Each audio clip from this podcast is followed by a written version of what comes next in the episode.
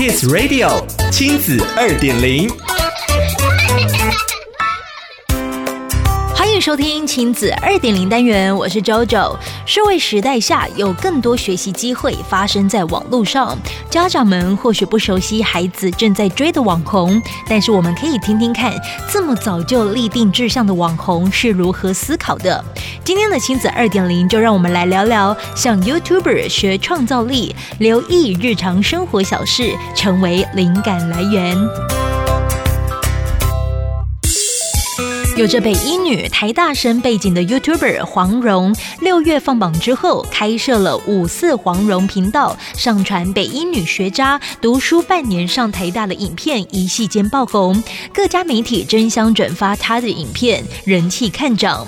黄蓉很早就下定决心要成为 YouTuber。国中放学后，她用晚餐配肾结石；高中追见习王美小吴。有了这些前辈启蒙，黄蓉用升大学的漫长暑假开始创作，陆续上传北英女毕业典礼、自己到底是谁这类型的影片，都有稳定的点阅率，甚至有影片冲破四十万次浏览。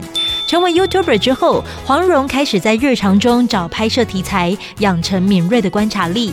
虽然资历不深，但影片企划、拍摄、剪辑、上架，黄蓉都独立包办。她也会观摩其他 YouTuber 的作品，学习新的后制技巧，探索题材。身为学生 YouTuber，大家最好奇的是黄蓉她如何平衡课业跟拍片呢？他也规划好了一套时间管理心法，细数着以一周为单位，平日两天空档拍摄，三天念书，星期六剪辑。而提升创造力的技巧，他说道：从跟朋友的聊天中找到共鸣，在聊天时了解最近的时事和他人对议题的看法，丰富自己的视野。至于影片评论，一定会有来自四面八方的不同看法。见到别人对自己的批评或酸言酸语，倒不如想成一个自我强度的训练，让孩子明白，别人酸你，你不用全盘接受，可以不用怒骂。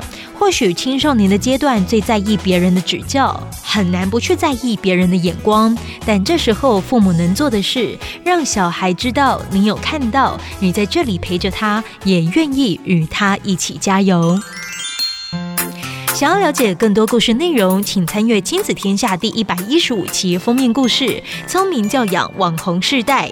亲子二点零，我们下次见。